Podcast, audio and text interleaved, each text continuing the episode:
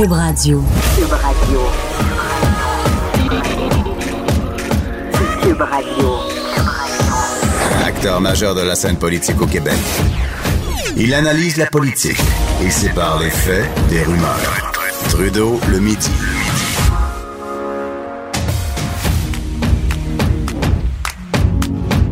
Bon lundi, bon début de semaine à tous. On est donc le 8 avril 2019. Mon nom est Jonathan Trudeau. Vous écoutez Trudeau le midi.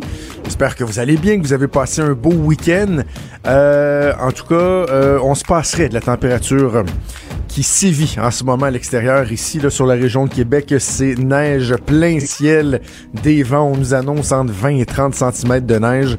On peine à y croire, on peine à y croire, mais bon, à part de chialer, qu'est-ce que vous voulez qu'on fasse? Hein? On va se croiser les doigts, espérer que ce soit, que ce soit pas trop pire et que mercredi arrivera euh, bien assez rapidement parce que c'est à ce moment-là qu'on va nous annoncer euh, euh, une amélioration au niveau des températures et espérons que la neige sera finalement derrière nous. J'aime tellement tout, tout ce qui touche l'exploration spatiale. Je trouve ça fascinant. J'adore le fait, entre autres, que mes enfants, surtout mon grand garçon de 8 ans, s'intéressent à ça comme ça se peut pas. On regarde des vidéos, des lancements de fusées, on suit la mission de David Saint-Jacques pas à pas euh, depuis qu'il est euh, en orbite, même avant au niveau de sa préparation. Et là, euh, il se passe quelque chose de, de, de, vraiment fascinant en ce moment. David Saint-Jacques est dans l'espace euh, en, sortie extravéhiculaire. Euh, il est seulement le quatrième Canadien à faire ce genre de sortie dans l'histoire. Euh, une mission qui, qui, qui, est fort importante, qui est délicate. Et je voulais qu'on puisse en parler, comprendre un peu comment ça se passe, les difficultés et tout.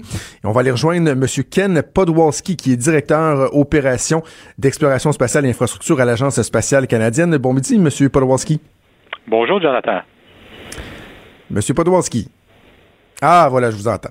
Euh, merci de prendre le temps de nous parler. C'est une journée qui est fort occupée pour les gens de, de, de l'Agence spatiale. Évidemment, les yeux qui sont tournés vers le ciel, euh, vers euh, particulièrement la mission que David Saint-Jacques est en train d'accomplir.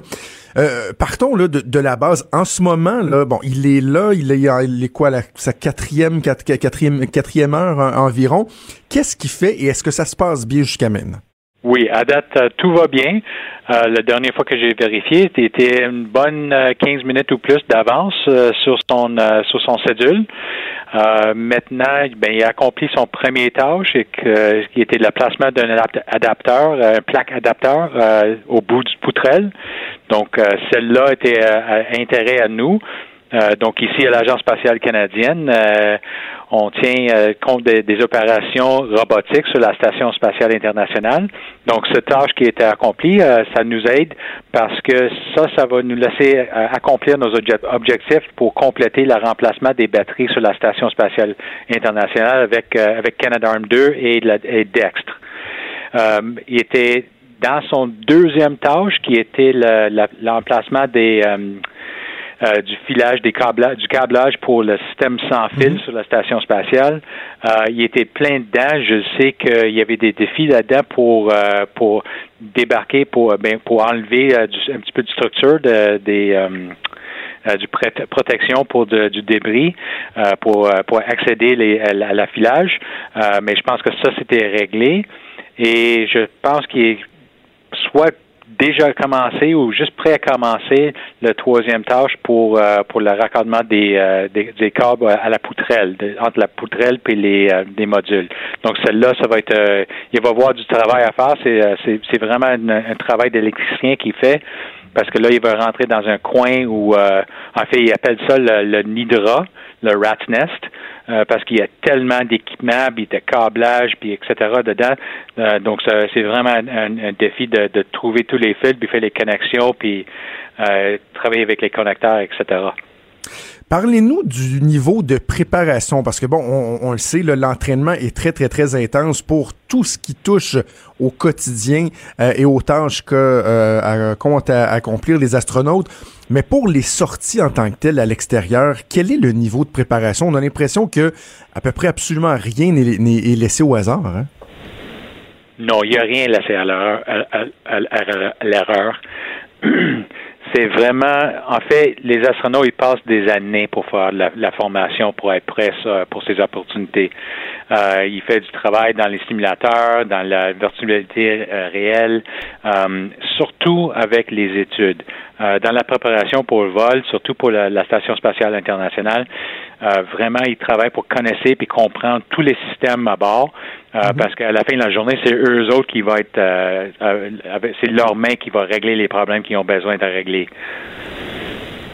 Donc, chaque, euh, vous, nous avez fait un, un, résumé des opérations que David est en train de faire en ce moment avec euh, sa collègue astronaute.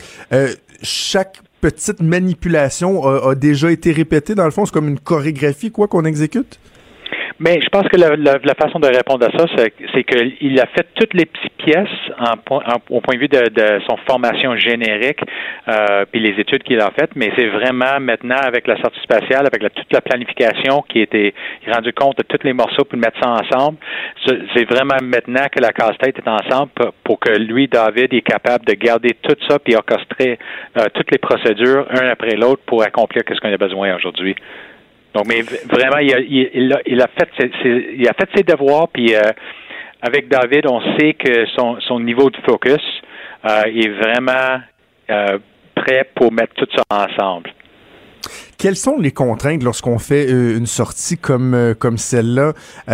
Bon, j'imagine il y a l'habit, hein, ça a pas l'air ça a pas l'air évident, c'est lourd, ça a l'air très forçant tout ce qu'ils ont à faire. Bien, la façon de, de penser, c'est que imagine-toi que tu es dans une ballonne. Euh, parce que vraiment, quand tu sors dans l'espace, il n'y a aucune pression, mais maintenant, tu es dans un habit pressurisé.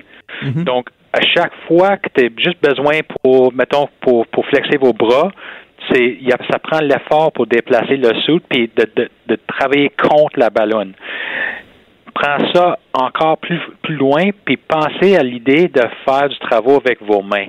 Euh, je suis sûr qu'avec le travail à la maison, on est tous familiers avec l'idée de, de, faire un petit tâche avec un tournevis ou avec un marteau puis un clou. C'est mm-hmm. une chose à main nue.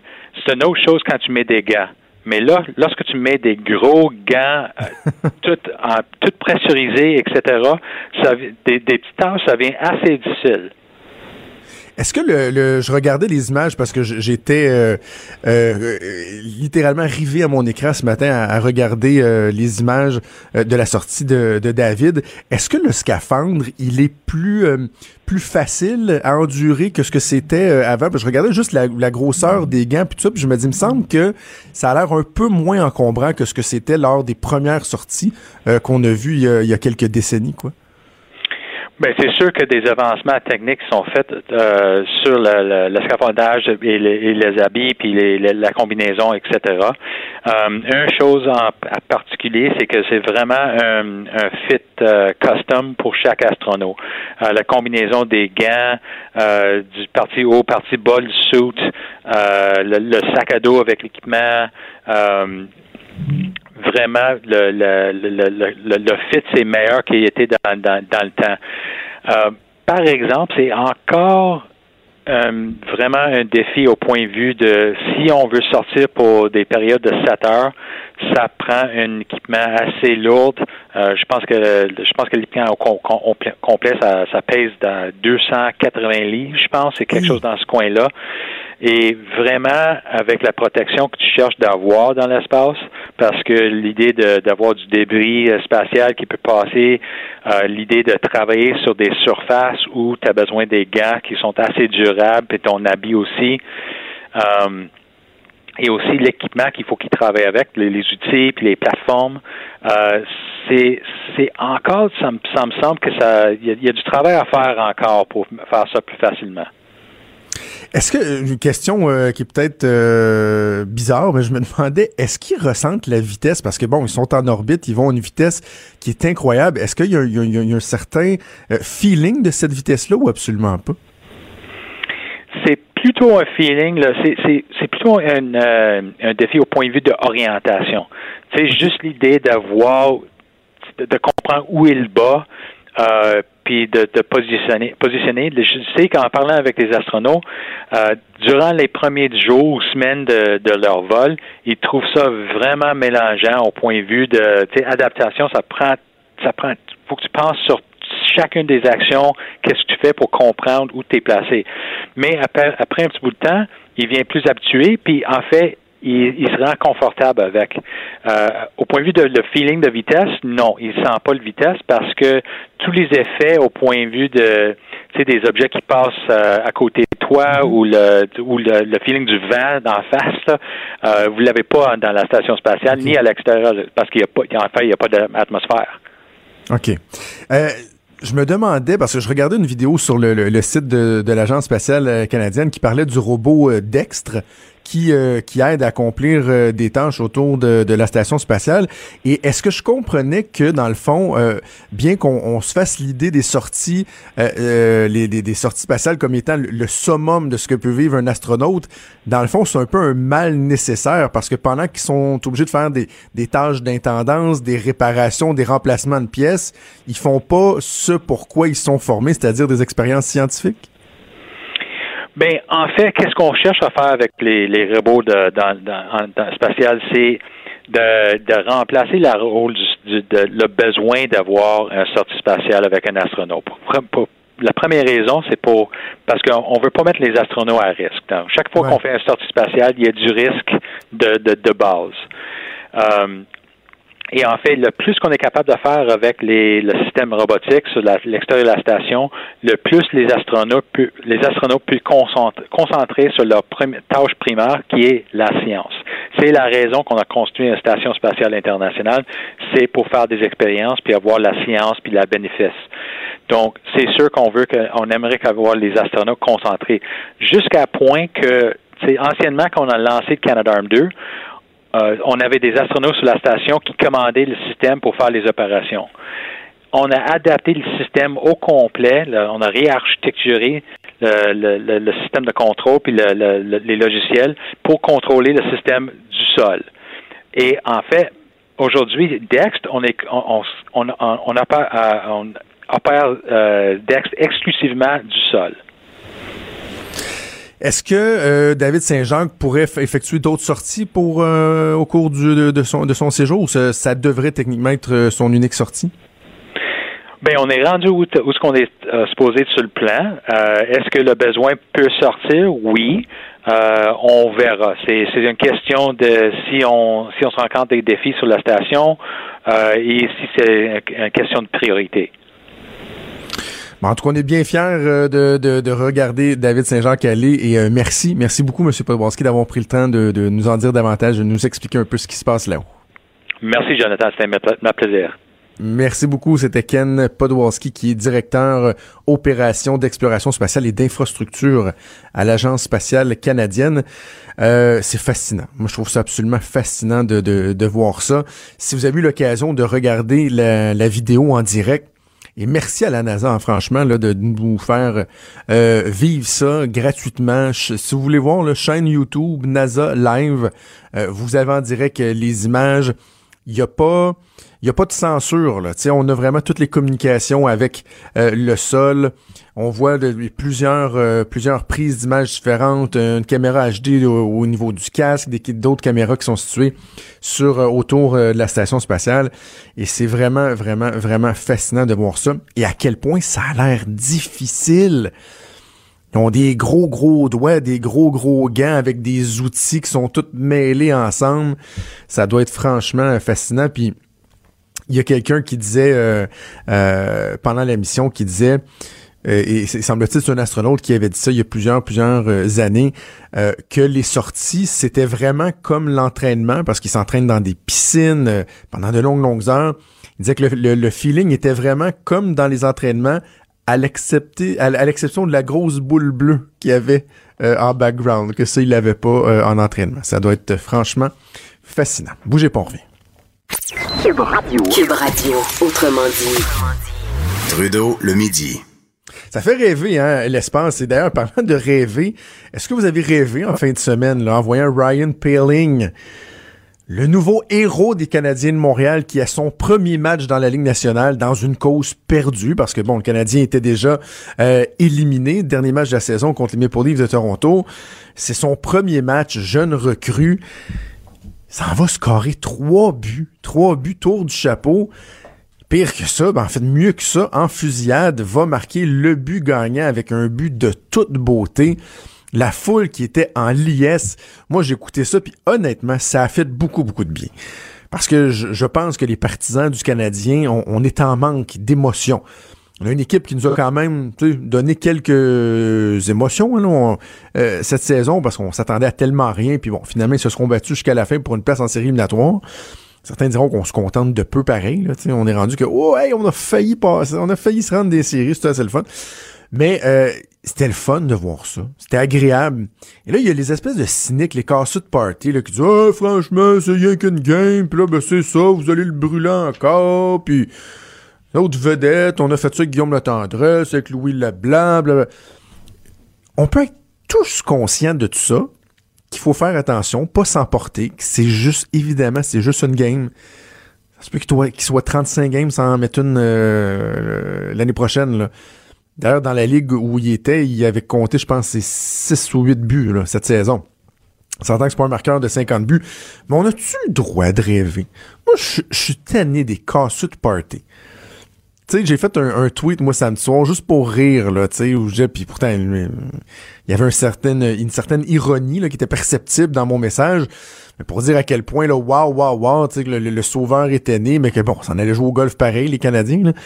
Là, là, là, ça part. Oh, franchement, et vous êtes vous autres les feux fans. Puis non, puis tu avoir du fun. Il y a assez d'affaires déprimantes un peu partout autour de nous. On va en parler dans quelques instants. Mais on peut-tu juste avoir du fun? On peut-tu juste permettre à nos jeunes, entre autres, de rêver, de voir, hein, tu sais, peut-être un nouveau modèle qui, qui tranquillement est en train d'émerger. Oui, il faut prendre ça relax, mais quand même, c'est agréable de voir ça. C'est agréable de voir ce que, ce que, ce que ça fait pour les jeunes. Hier, moi, mon, mon gars, je jouais au hockey. Et déjà, il y a des jeunes dans la chambre qui parlaient de Ryan Paling, le numéro 25. Là. Ils avaient regardé la game, certains avaient regardé juste le récapitulatif, la game à TVA Sport en se réveillant le matin. Et ça fait rêver les gens, les jeunes. Bravo. D'ailleurs, parlant de, jeunes et de hockey, je sais pas si vous avez remarqué, j'ai une voix un peu plus FM qu'à l'habitude. Je suis pas malade, j'ai pas le rhume, rien. Je suis seulement le père d'un joueur de hockey. Mon, euh, grand garçon de 8 ans Novice A, les commandeurs de Pointe-Lévis. C'est une belle histoire parce que euh, les, jeunes de l'équipe de mon fils ont appris une leçon hier, c'est-à-dire que tout est toujours possible, que vous pouvez toujours y arriver.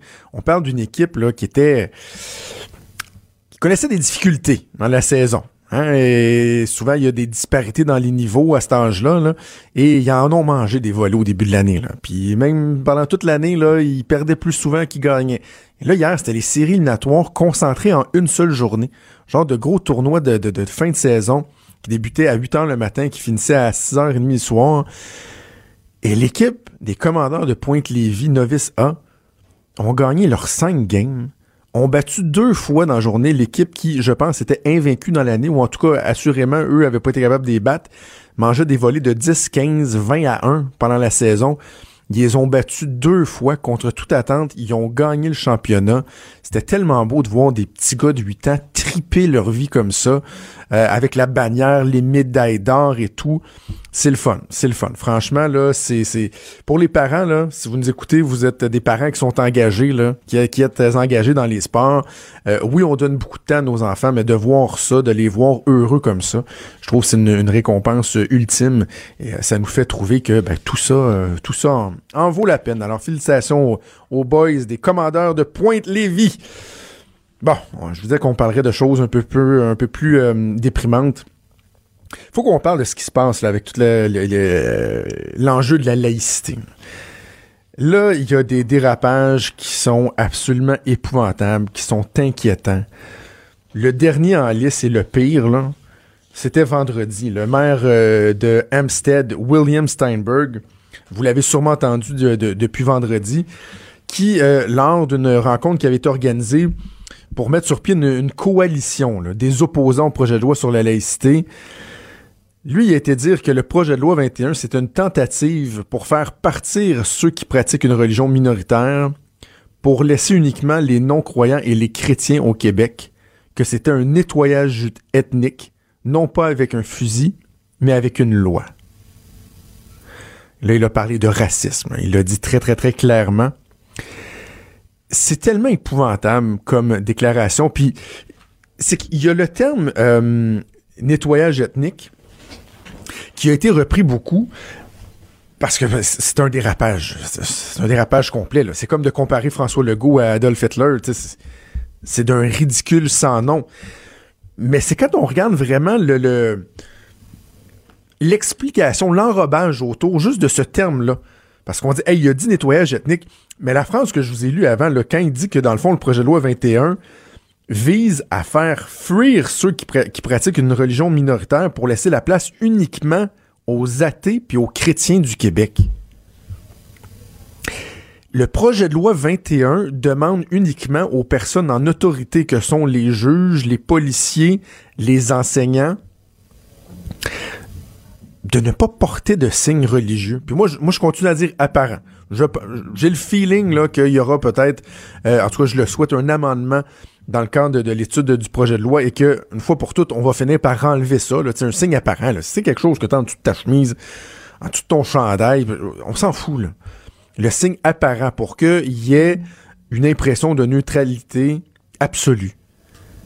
C'est juste ça comment vous pouvez partir d'un truc comme celui-là et d'oser parler de nettoyage ethnique? je m'excuse, mais les différents acteurs de la société qui euh, hésitent ou qui condamnent un peu faiblement de tels dérapages, euh, honte à vous. Honte à vous. Parce que on, ne doit pas tolérer ça. Je parlais avec quelqu'un, je, je suis avant d'entrer en onde, qui me disait c'est quelqu'un au gouvernement qui me disait, puis tu sais, c'était pas, pas un message officiel, on jasait, qui me disait, est-ce que dans un mois, deux mois, ça va devenir la norme, ça? Tu sais, de, parler de nettoyage ethnique, de comparer le premier ministre du Québec à Adolf Hitler. Est-ce que ça va devenir la norme? Est-ce qu'on va devenir imperméabilisé à ça, à ce genre de message-là, de ce, de ce genre de dérive-là? J'espère que non. Et pour pas que ça arrive, il faut que tout le monde dénonce avec on doit le faire de toutes nos forces, le dénoncer. Pas le faire un peu timidement comme Anthony Housefather l'a fait. Anthony Housefather qui est député libéral fédéral, euh, on le voit dans l'image. Euh, si vous avez vu les images lorsque le maire euh, Steinberg parle de nettoyage ethnique, on y voit que la, la face y change. vous l'avez peut-être reconnu, parce qu'on l'a vu souvent dans les dernières semaines. C'est lui qui présidait le comité permanent de la justice, sur lequel euh, Jody Wilson-Raybould, euh, Gerald Butts euh, ont témoigné, donc on le voyait souvent présider ça. Et là, lui, il a dit, wow, tu sais, je, me... Attends, je, vais vous le dire exactement. il a dit que les propos de M. Steinberg ne reflétaient pas la position de la coalition parce que nous, on est ici pour rassembler, pas pour diviser. M'excuse, mais c'est pas assez fort, là. C'est vraiment, vraiment, vraiment pas assez fort. C'est pas assez ferme, voyons donc. On doit se détacher de ça de toutes nos forces et là, je sais que j'ai vu qu'il y a certains libéraux, là, Christine Saint-Pierre, Gaétan Barrette sur Twitter, qui, se sont détachés de ça. Mais non, ça aurait mérité même un point de presse. Un point de presse de Ruba Gazal. Qui, Ruba Gazal, elle, le vendredi, disait à Paul Larocque, vendredi après-midi, ah, évidemment, je suis content de ces propos-là. Mais, vous savez, le projet de loi, il va vraiment loin, tu Un peu comme ça disait, ouais, mais il court après. Oui, ok, ça, c'est. Lui, il va trop loin, mais en même temps, l'autre, là, lui aussi, il va trop loin, là. il, a couru après. Voyons donc. Non, non, non, on peut pas faire ça. Moi, j'aurais vu un point de presse des différents partis. pourquoi pas? Tout le monde ensemble, incluant le gouvernement. Manon Massé, Ruba Gazal, euh, Christine Saint-Pierre ou Barrette, euh, quelqu'un du Parti québécois, Simon Jolin Barrette, tout le monde dit regardez, on peut chicaner, on peut débattre. Mais ici au Québec, c'est pas vrai qu'on va faire des rapprochements comme ceux-là de voir hier une manifestation qui, oui, a, réuni quelques milliers de personnes, être organisée, être l'idée par Adil Sharkawi, qui a été soupçonné de faire partie d'Al-Qaïda, qui a été beaucoup, beaucoup, beaucoup associé là, aux, jeunes là, qui ont quitté son. C'est quoi, son, son cégep, là? Qui s'en allait combattre auprès de l'État islamique. Ça a soulevé beaucoup de questions. Rien, rien qui a été prouvé. Mais il est assez louche. Moi, je, moi, je voudrais pas être associé à lui. Là. Franchement, euh, j'ai un malaise. Moi, j'ai un malaise de voir ça. Mais je veux revenir sur un des dérapages les plus euh, les plus évidents. Parce que, tu sais, celui de, du maire de Hampstead, là, qui dit nettoyage ethnique, bon, tu sais, wow, ouais, c'est une citation qui fesse. On le dénonce et tout. Mais je trouve que l'exemple le plus révoltant d'un dérapage, c'est la chroniqueuse du devoir, Émilie Nicolas, qui l'a fait. Je pense que c'était vendredi matin ou jeudi matin.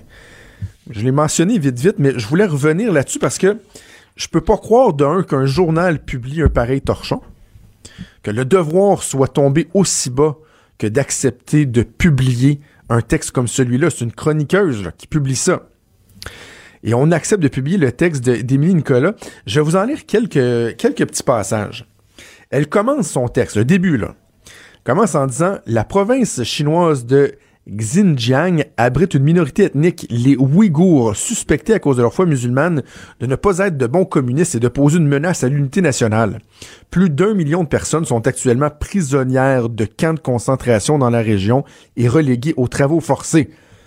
Bon, on rajoute que les gens de leur famille qui décident de fuir le pays, souvent, finalement, revoient jamais euh, leurs proches.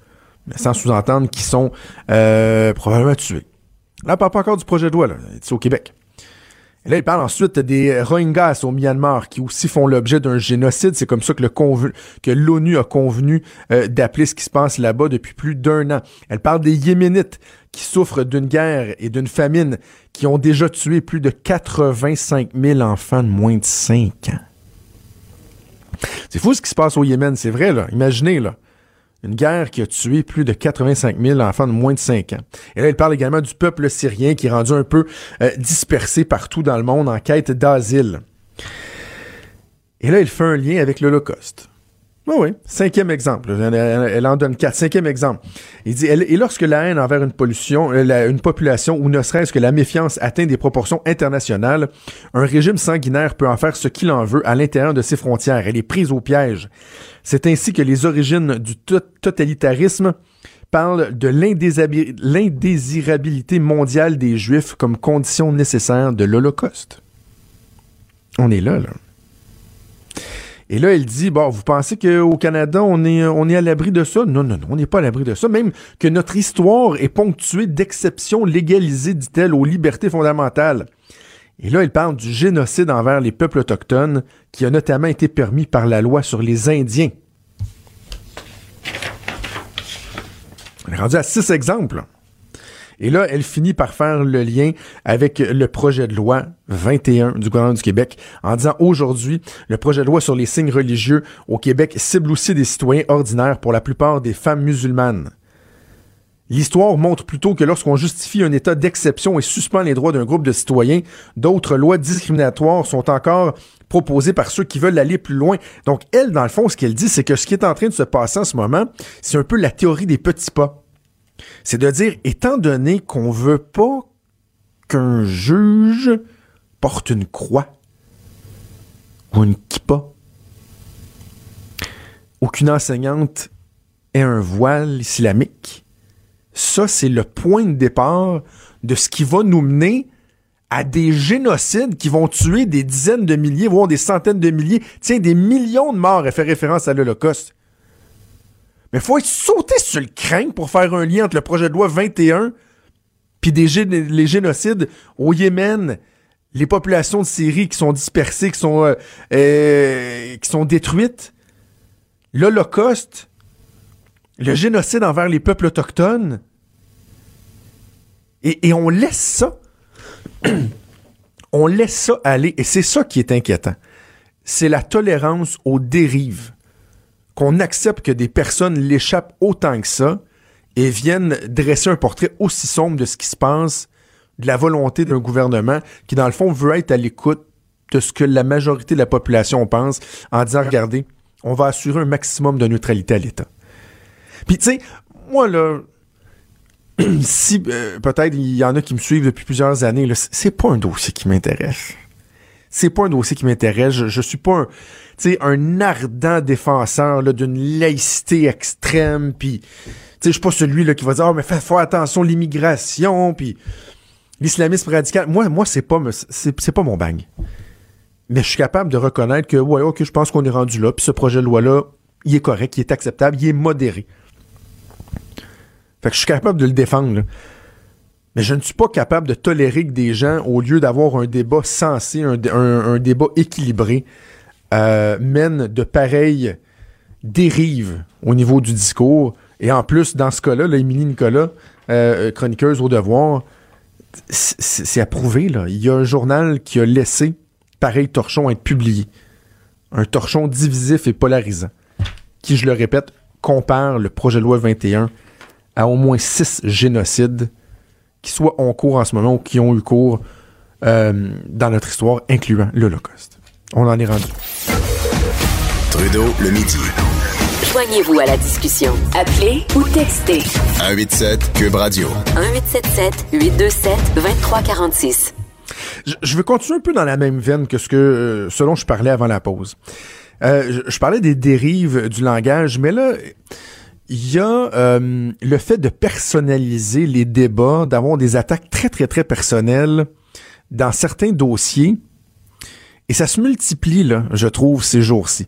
bon, il y a le projet de loi 21, je viens d'en parler, qu'on vient de faire des comparaisons entre François Legault et euh, Hitler. Bon, c'est fou raide, là.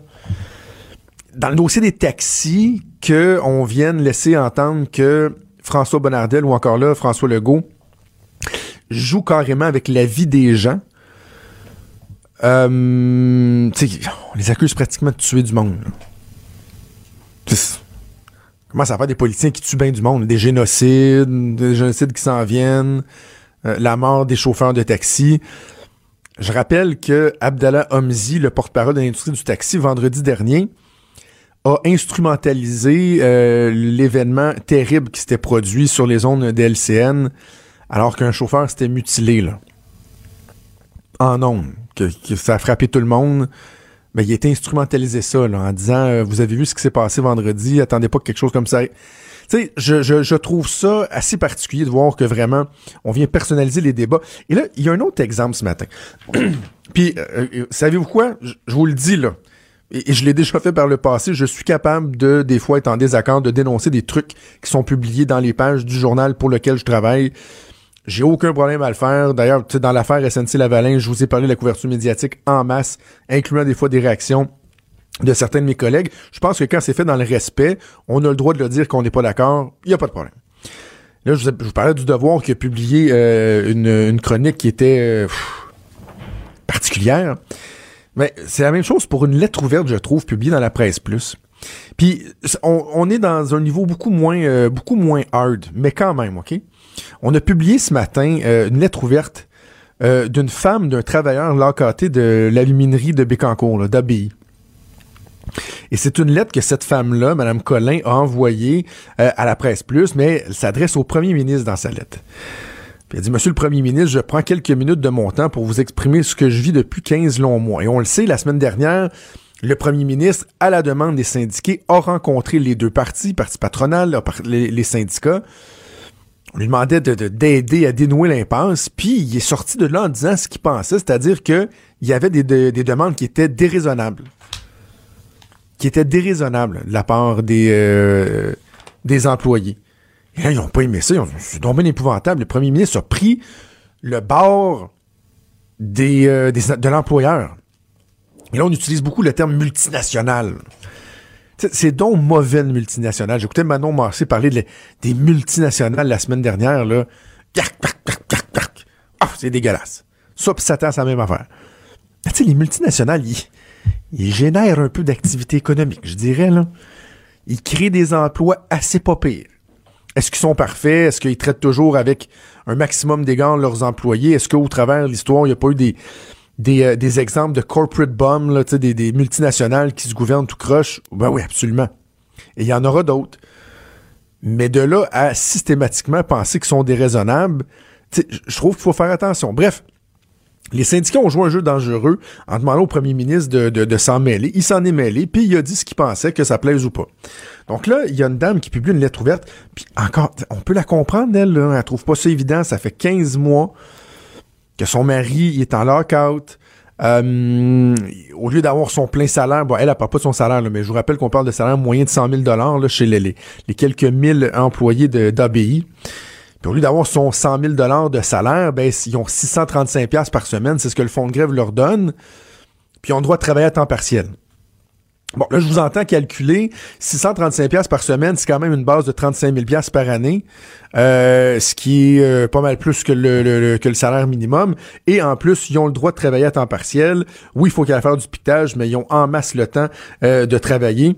Fait qu'à leurs 33 000 pièces que ça leur donne par année, en plus, ils peuvent travailler plus. Certains diront, wow, ok, on comprend pourquoi ils t'offrent aussi longtemps que ça, là.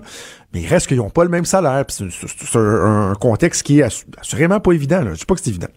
Mais bref, cette femme-là, elle est choquée par les propos du premier ministre, décide de prendre la plume, d'écrire. Et là, elle dit, bon, je voulais un ou deux passages, elle a dit. Mon humble opinion de femme d'employé ne doit avoir qu'une infime importance dans le dossier. J'irais même jusqu'à dire qu'elle ne doit pas vraiment compter pour vous, monsieur le premier ministre, alors que vous avez un léger penchant pour la multinationale américaine qui emploie mon conjoint et ses collègues. Là, elle parle, elle parle parle absolument pas du fond de l'affaire. Juste du fait que le premier ministre aurait dû prendre position pour les syndiqués parce que ce sont des syndiqués. Elle termine en disant Merci, Monsieur Legault, merci pour tant d'humanité. Ah, on aura compris le sarcasme. Merci d'avoir aidé à envenimer ce conflit plus qu'il ne l'était. Merci d'avoir pensé aux Américains avant vos électeurs. Voici l'humble avis d'une Québécoise parmi tant d'autres qui avait confiance en son premier ministre. Ce temps est révolu. Est-ce que c'était nécessaire de publier cette lettre-là? Est-ce que c'était nécessaire de publier un texte qui, dans le fond, vient d'une dame euh, qui, qui, assurément est, heurtée par ce qui se passe, on peut comprendre, mais qui, dans le, débat, amène rien de nouveau, là. Tu sais, lorsque vous publiez des lettres ouvertes, il me semble, ça devrait être des gens qui amènent des éléments qui contribuent au débat. Non, dans le fond, cette lettre-là, tout ce qu'elle fait, c'est qu'elle vient personnaliser le conflit, puis dans le fond, de dire, Monsieur le Premier ministre, vous êtes un Christi de sans cœur. Vous êtes un maudit sans cœur qui a juste à cœur les Américains, puis les multinationales, puis vous voulez pas le bien des syndiqués et des employés. C'est un, autre dérapage. C'est un autre dérapage. on, peut-tu faire attention? Je trouve qu'il y a plusieurs exemples. Ça se multiplie euh, dans l'espace public. Là. On, devrait baisser le ton un peu, faire attention.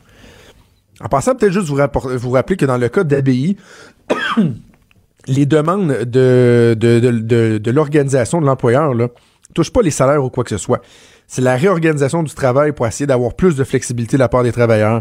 C'est essayer de réduire l'absentéisme, de réduire les libérations pour les activités syndicales et euh, de, de, de s'attarder aux contributions au régime de retraite parce que l'employeur contribue beaucoup plus que les employés. Et le problème avec l'usine d'ABI, on en parle très peu, là j'ai parlé avec des gens du milieu, c'est que cette usine-là est absolument pas productive. Alors qu'elle a la capacité d'être très productive. Mais pourquoi elle est pas productive? Ben, eux, ils disent c'est à cause de ça, le manque de flexibilité, etc., etc. Ils veulent juste essayer qu'elle soit plus productive comme d'autres usines, comme d'autres comparables sont capables de le faire. Mais non, on n'est pas capable. Bref, on peut-tu faire attention au ton de la discussion un peu? On peut juste faire attention? Avant d'aller en pause, euh, peut-être un mot sur la mise en demeure de Justin Trudeau à Andrew euh, vous avez sûrement vu ça passer dimanche euh, hier. une bonne stratégie, je pense, des conservateurs de faire cette sortie-là un dimanche alors qu'ils peuvent occuper tout l'espace médiatique. Donne la mesure également pour ce qui va être dans l'actualité pour débuter la semaine le lundi. Donc, on a appris que la semaine dernière, ça fait quand même une semaine déjà, Justin Trudeau a envoyé une mise en demeure à Andrew Scheer. What the heck? Il a envoyé une mise en demeure parce qu'il trouve que tu Andrew Scheer est pas fin avec lui. Là. Tu il, a été rough. Comme si c'était la faute d'Andrew Scheer si Justin Trudeau est autant empêtré dans le scandale SNC-Lavalin qu'elle a été obligée d'expulser deux de ses députés. Est-ce que c'est à cause d'Andrew Scheer qu'il y a deux députés ministres qui ont démissionné de leur poste de ministre, qui ont finalement été expulsés du caucus libéral? Parce qu'il disait notre premier ministre dit pas la vérité. Il y en a une autre députée aussi qui n'était pas ministre qui, elle, a dit non, moi je m'en vais, plus capable, plus capable d'endurer ça. Est-ce que ça, c'est de la faute d'Andrew Scheer? C'est vraiment particulier. Et juste le fait qu'on ait laissé Justin Trudeau envoyer une mise en demeure, je parle de son entourage, là. Justin Trudeau dit Moi, je veux lui envoyer une mise en demeure. Puis on dit Ouais, parfait, fais venir l'avocat, on va écrire euh, le texte. Qui c'est qui liche l'enveloppe? Ok, on envoie ça, let's go. Il y, a une. Je comprends pas. Parce que, que Justin Trudeau, lui, à un moment donné, un peu à bout de se faire varloper, disait Je pense que je vais y envoyer une mise en demeure. Là. des politiciens qui ont des fausses bonnes idées, là, ça arrive à tous les jours. Euh, des fois, c'est eux qui subissent tout le stress, puis c'est la job des gens autour d'eux de dire Regarde, on va signer, hein, hein, hein, expire, là. c'est pas une bonne, monsieur le premier, c'est pas une bonne idée. Pourquoi? Parce qu'il va vous mettre au défi parfait de- d'effectivement le mettre en demeure, de le poursuivre, parce qu'il va pouvoir vous asseoir dans le box des témoins, puis vous poser toutes les questions qu'il veut vous poser depuis 60 jours sur SNC-Lavalin. Vous aurez pas le choix de répondre, vous allez être scotché là. Pas comme une période de questions où tu peux t'en sauver, là. Ou répondre euh, que l'économie du Canada va bien quand tu te fais demander c'est quoi les pressions indues euh, qui ont été faites euh, auprès de ta ministre, là. Tout le monde le sait qu'il ne poursuivra pas. Donc, pourquoi il n'y a pas personne qui a pensé dire, Monsieur le Premier ministre, c'est pas une bonne idée? Et même au pire, si quelqu'un décide que, ouais, ok, c'est bon, on va y aller, on va mettre notre point sur la table puis dire, regardez, le Premier ministre, il y en a plein son casse, on va se faire respecter.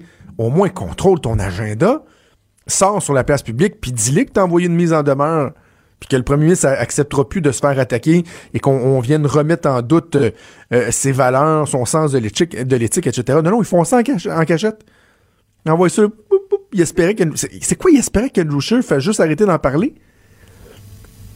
Qu'ils se mettent à parler d'autres choses parce que, ouh, j'ai eu peur de la mise en demeure du premier ministre. Voyons donc, quelle mauvaise stratégie. Et là, ce que ça fait en plus, c'est qu'on va continuer à en parler.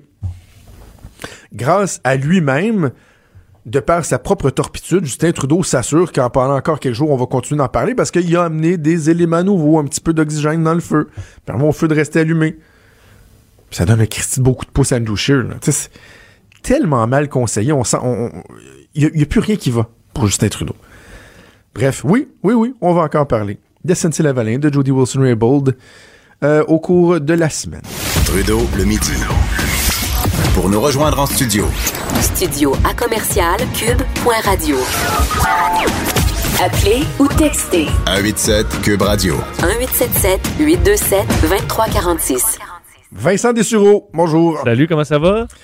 Ben écoute, je cherche quelqu'un à blâmer pour la température extérieure. Est-ce que tu peux Euh. être mon punching bag? Je Non, mais euh, c'est- c'est c'est vraiment la journée la plus dégueulasse depuis longtemps. là. Ah, c'est épouvantable. C'est, quoi là, à Montréal? C'est-tu le plus verglaçant ou plus, avez de ver- la neige? ouais, plus verglaçant. C'est quand même moins pire pour bien des gens que, que de la neige. Mais euh, je suis tombé sur la glace Ah non! d'aplomb, puis euh, je me dis, c'est le printemps, là. Je veux dire, là, j'ai baissé ma garde, j'ai mis mes petits souliers. Puis c'est surtout que ma voiture, je la stationne sur une plaque de glace. Fait que là, je suis très prudent. Mais là, j'ai mis après, en sortant de la glace, le pied sur l'asphalte, mais avec une confiance renouvelée. Ah mais il y avait une mince couche de glace là, que je j'avais pas attendu. Puis j'ai, écoute, j'en ai pris une solide. Devant personne, Ah non. en plus, j'ai même pas pu faire sourire quelqu'un. Tombé comme un vrai loser, pathétique, dans, ma- dans le fond de ma ruelle. Et j'ai déchiré mon manteau. Mais écoute, ça, ça arrive. ouais. Ça arrive. Mes feuilles, d'ailleurs, sont toutes, euh, Joanie peut confirmer, sont toutes pleines de terre. là. parce que Pauvre toi! pauvre c'est toi. lundi, c'est lundi. Mais Oh oui, oh, vive les lundis. Mais d'ailleurs, juste de, euh, petite anecdote, parce Oui, que ce matin, je je suis tombé sur la glace, j'ai foncé dans Gino Chouinard, l'aspergeant de soupe au porc. Ça, Ben c'est, ma, voyons. c'est ma journée, ça. T'as aspergé Gino de soupe au porc. Oui, oui. euh, des ramen faites avec un fond de rôti de porc, puis Gino s'en venait avec la confiance du monde, et moi, la même confiance. Et euh, nos chemins se sont croisés, puis je les écoute. Ceux, ceux qui ont écouté la fin de Salut Bonjour ce matin, Gino sentait la soupe au porc. Euh, et il a pris ça avec un, écoute, comme un vrai gentleman. là. Il n'y a Ben, pas de problème, voyons, mais Vincent, là- mais en, là, aspect- ça- ça- en nettoyant toutes les traces a, sur son été veston. obligé d'aller en onde avec euh, des, des traces Oui, de soupe? ben, c'est tombé sur, son, sur sa chemise. Alors, il y avait son veston fermé à la, à la fin de l'émission. Puis les pantalons, ben, on le voyait pas là, derrière le comptoir parce qu'il était, il était tout plein de soupe. Alors, c'est ça. C'est ma journée. C'est ma journée. Ah, bon, ben ok, on va essayer de te rendre ça un peu plus euh, le fun, Oui, pas léger, pas c'est- ta responsabilité en plus. Fait Oui, c'est pètes la ça. gueule encore là, ce sera ta faute. Euh. Parle-moi des officiels au baseball qu'on voit souvent comme étant des personnes un peu là, bourr- bourrues qui sont pas trop compétents. Ouais, euh, j'ai trouvé ça. C'est vraiment rare que je vais te parler de baseball d'ailleurs. Ça montre que c'est une journée particulière. Mais euh, parce qu'au au baseball, euh, on utilise encore les bons vieux officiels, les umpires, qui sont là pour Mhm. décider si c'est une, une balle ou une prise et compagnie. Donc, c'est pas. Ben, c'est ça. C'est, on utilise quand même plus l'humain que dans d'autres sports qui sont rendus vraiment dans la technologie. Alors, c'est encore le bon vieux call du, de l'arbitre. Et euh, en général, les fans de baseball se plaignent tout, tout le long des matchs que c'est pas un bon, un bon call, c'est pas un Ouais. bon call. Et là, la science s'est intéressée à savoir est-ce que c'est vrai qu'ils sont pas bons ou ils sont bons? Euh, Ah, c'est intéressant. euh, en utilisant, euh, c'est d'ailleurs euh, l'Université de Boston qui a fait ça, en utilisant parce qu'ils ont déjà des machines de triangulation, des caméras qui savent là, la bonne réponse. Mais la MLB a toujours été réticente à enlever le- l'humain de l'équation. Alors, on utilise ces, ces- ces caméras-là pour euh, regarder les statistiques des joueurs, puis les améliorer et tout ça. Mais eux, ils ont pris ces, ces images-là et analysé 4 millions de lancers sur les 11 dernières saisons dans le baseball majeur. Alors, c'est quand même... donc, ils, ils se sont concentrés sur les lancers là, vers le marbre et non pas les retraits sur les buts. là. Exactement. Donc, c'est la partie qui a été analysée pour se rendre compte que euh, ben, les erreurs, c'est un phénomène qui est, euh, écoute, c'est rampant. là. C'est quelque chose Ben de majeur. En fait, on dit que 20% des calls, je veux le terme call, là, des appels, Oui, oui. sont, euh, sont erronés. Donc, c'est Ben un appel un sur sur, cinq. sur cinq. Euh, 14 par match. Euh, en fait, ça, c'est, tu vois, non, mais en fait, de, bon, de plus en Ouais, plus. le 1 sur 5, c'est sûr que ça fait plus que 14 Ça par fait plus que ça, là. Mais donc, c'est. euh, c'est en fait, c'est ça. 1 sur 5 est, un, est, est, est- est- est une erreur. Et ce qu'on se rend compte, c'est qu'ils ont ventilé auprès des arbitres. Ils n'ont pas donné des noms, là, mais dépendamment des officiels, ils sont allés voir l'âge des officiels, l'expérience des officiels, pour se rendre compte Le que tour de taille? Est-ce que le tour de taille faisait partie Hey, ça aurait été quand même intéressant. Mais ça va peut-être un peu avec ça, c'est qu'on se rend compte que ceux qui font le plus d'erreurs, ce, ce sont les, ex- les vieux expérimentés. Alors que ceux qui en font le moins, ce sont les jeunes. En fait, en moyenne, là, la moyenne des, euh, des officiels est de 46 ans au baseball. C'est généralement quand même assez vieux. Et euh, 13 ans d'expérience. Donc, c'est ceux-là, c'est les plus vieux qui faisaient le plus d'erreurs. Et ceux qui en faisaient le moins avaient en moyenne 33 ans et 3 ans d'expérience seulement. Alors, en vieillissant, tu deviens soit euh, relâché ou vraiment tu perds peut-être de l'acuité. T'es blasé. Ben, T'es bla- Tu sais, être entraîneur, mettons, là, au hockey, là, faut que tu sois en forme, tu patines d'un bord puis de l'autre, il y a de l'action. Mais être euh, euh, arbitre, j'ai dit entraîneur, être, être arbitre euh, au hockey, il y a de l'action, mais être arbitre au baseball, là, t'es à côté sur ton gros bid en arrière du catcher, là, beau! pendant des heures. Là. Beau! Strike! Ça doit être épouvantablement plat. Alors, c'est vrai qu'au bout de 15 ans, peut-être que tu, tu relâches un peu. Euh, alors, eux disent, on veut pas éliminer, on suggère pas d'éliminer l'humain de l'équation, mais peut-être soit de vérifier là, ceux qui commencent à devenir un petit peu moins, euh, un peu moins sharp et euh, ou d'ajouter un outil technologique dans le sens que les arbitres pourraient avoir un call dans l'oreille de la réponse. Et, Mais non, euh, mais non, non, mais- ça deviendrait lourd. C'est déjà assez long de même, le baseball. là. non, mais ça se fait. Imagine, t'as le lancé, là, je, vais- je vais comme simuler le Oui. bruit de la balle qui arrive dans le mythe, OK? T'as le lancé, là. Puis là, t'attends, le catcher tient la balle. là? Puis l'autre Tout le monde se tourne tranquillement vers le- Euh, l'officiel. Bon! Non, mais ça se fait. Non, mais Jonathan, ça se fait automatiquement, là. Je veux dire, ça se fait automatiquement. Mais ensuite, c'est que l'humain peut, lorsque, mettons, la balle a, a frappé, a frappé, a rebondi sur le sol, lorsqu'il y a des trucs un peu inhabituels, il y a toujours le call de l'humain, mais il y aurait- ce serait appuyé par la technologie. Bref, euh, c'est à Mais- voir, mais il y a un vrai problème de, de, de- de- de précision chez des arbitres au baseball. Je te dis, il faudrait faire le corollaire avec le tour de taille. Il y en a qui sont même pas capables d'attacher leur lacet de soulier. Ouais. Il faut qu'ils se penchent au-dessus de l'épaule du catcher pour voir vrai si que la balle les était dans la zone. Là, Au hockey, hey. ils, sont, ils, sont en, ils sont en vraie shape, là. Shape. Ils sont en shape. Hey, je, il ne reste pas beaucoup de temps. Je veux absolument que tu me parles de ton euh, dernier sujet. Euh, que juste, juste, juste de te. Des fois, tu m'envoies ta ligne, puis je vois comment tu sais, je pourrais le faire, là, le, Oui. le broder pour Oui. que ça sonne euh, très fluide. Mais là, je vais le lire tel quel. Les Japonais sont de plus en plus vierges. Oui, oui, c'est, euh, on dit le. Écoute, c'est, un territoire de plus en plus vierge, euh, la- le Japon, euh, selon ces chiffres de l'université de Tokyo. euh, parce que semble de plus en plus, on, on s- on s'en doutait là, que les, les Japonais euh, bon, copulent un peu moins qu'avant, font d'ailleurs des niveaux d'enfants, là, c'est des records là, de, de, de- de faible taux de natalité. Et on se rend compte que les 18 à 39 ans chez les Japonais, euh, le taux d'inexpérience sexuelle, donc c'est des gens qui ont, en fait, des personnes vierges, là, ils appellent ça une expérience sexuelle, mais vierges de 18 à 39 ans, a monté de 21% en 92 à près de 25% euh, maintenant, chez les hommes particulièrement, où on est passé de 20 à 26% alors que si on, on prend par exemple aux États-Unis ou en, en- ou en Australie, les gens euh, dans leur qui ont dans, dans la trentaine et qui sont vierges, c'est 1 à 5 Donc c'est vraiment beaucoup plus. Hey. Et ce qu'on se rend compte, entre autres, c'est que on dit money talks là-dedans, particulièrement chez l'homme, parce que les, la, la partie de la population qui, a, qui est le plus vierge, ce sont les hommes ayant euh, qui font peu d'argent. Ah! Alors, ben chez la femme, on retrouve pas cette, cette même. euh, C'est comme un séparation. jugement de valeur envers la femme que tu fais là. là. Ben non, c'est la science qui parle. en tout cas, tu vivras avec. là. Moi, je te laisse. euh, Ouais, tu penses que les effrontés vont m'attendre dans le détour? Mais c'est la science euh, qui parle euh, seulement. Mais on dit que les Japonais, déjà, sont. Admettons, dans les cours d'école, tu peux pas dire pénis. parce que c'est sale, même s'il y a une industrie de la pornographie là, qui de milliards de dollars au Japon, c'est quelque chose qu'on qu'on parle très peu. Des femmes qui parlent de sexualité, c'est vraiment vu comme sale. Alors, on a un problème parce qu'il y a tellement peu d'enfants qui naissent au Japon, alors que la population vieillit. Là. Ben on parle beaucoup de vieillissement de la population chez nous, mais c'est encore pire au Japon. Alors, faudra, euh, faut, faut que le, le monde ait, euh, faut, faut qu'il y ait de l'action parce que sinon, il y aura un problème économique. C'est pour ça qu'il dit on fait une, une- une étude scientifique euh, qui paraît banale, alors que c'est vraiment en lien économiquement avec le Japon et le futur des Japonais.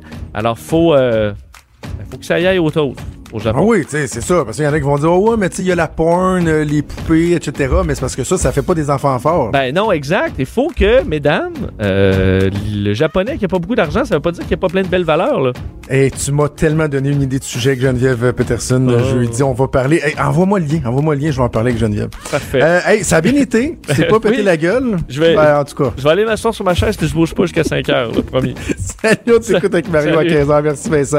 On se reparle vendredi. C'est déjà tout pour nous. C'est Antoine Robitaille qui s'en vient avec toute la merveilleuse équipe de là-haut sur la colline.